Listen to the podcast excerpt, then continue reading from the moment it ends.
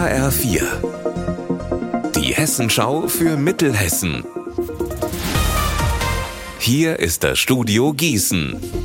Mein Name ist Alina Schaller. Guten Tag. Die Kulturinitiative Tra Vogelsberg fördert Kunstschaffende in der Vulkanregion. Seit Anfang des Jahres macht das Projekt in Homberg-Ohm Halt. Dort steht jetzt der zweite Kulturdialog an. HR4-Reporterin Katinka Mumme, was ist das denn genau? Die Homberger kommen zusammen und arbeiten an den Projektideen, die beim ersten Kulturdialog entstanden sind. Zum Beispiel sind das eine Party in Weiß oder eine Schifffahrt auf der Ohm. Bei der soll nun diskutiert werden, ob Papierschiffchen, Enten oder vielleicht ein Sautrog über den kleinen Fluss segeln sollen. Projektleiterin Katharina Berger hat mir gesagt, es sollen sich alle Interessierten eingeladen fühlen, auch die, die das letzte Mal nicht dabei waren. Los geht's heute um 19 Uhr im Büro für Kultur kulturelle Einmischung in der Frankfurter Straße.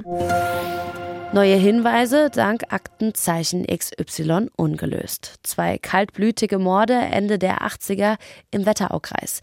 Die sind gestern in der Fernsehsendung Thema gewesen. Ermordet wurden ein Taxifahrer und eine Taxifahrerin. Polizei und Staatsanwaltschaft haben nach der Ausstrahlung gut 50 neue Hinweise von Zuschauern bekommen. Achtung, Krötenwanderung. Auf vielen Straßen in Mittelhessen sind derzeit wieder Kröten, Molche und Frösche unterwegs. Sie ziehen von ihren Winterquartieren zu den Laichgewässern und lassen sich dabei nicht mal von einer Bundesstraße wie der B49 aufhalten. Alle Infos hat mein Kollege Alexander Gottschalk für Sie. Damit die Amphibien die Reise trotzdem überleben, bittet das Regierungspräsidium alle Autofahrer um Rücksichtnahme. Heißt konkret, langsam und vorsichtig fahren. Denn gefährlich wird es nicht nur, wenn die Tiere unter die Reifen kommen, Schon ein schnell vorbeifahrendes Auto kann ihre Lungen platzen lassen. Rund 170 Gefahrenstellen gibt es laut dem Regierungspräsidium auf den Straßen in Mittelhessen. Eine vollständige Liste findet sich online. Unser Wetter in Mittelhessen. Heute ist eine gute Gelegenheit, um Sonne zu tanken. Die schaut nämlich reichlich vorbei.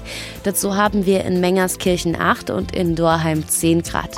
Am Abend und in der Nacht bleibt der Himmel klar und morgen geht es dann auch sonnig weiter. Ihr Wetter und alles, was bei Ihnen passiert, zuverlässig in der Hessenschau für Ihre Region und auf hessenschau.de.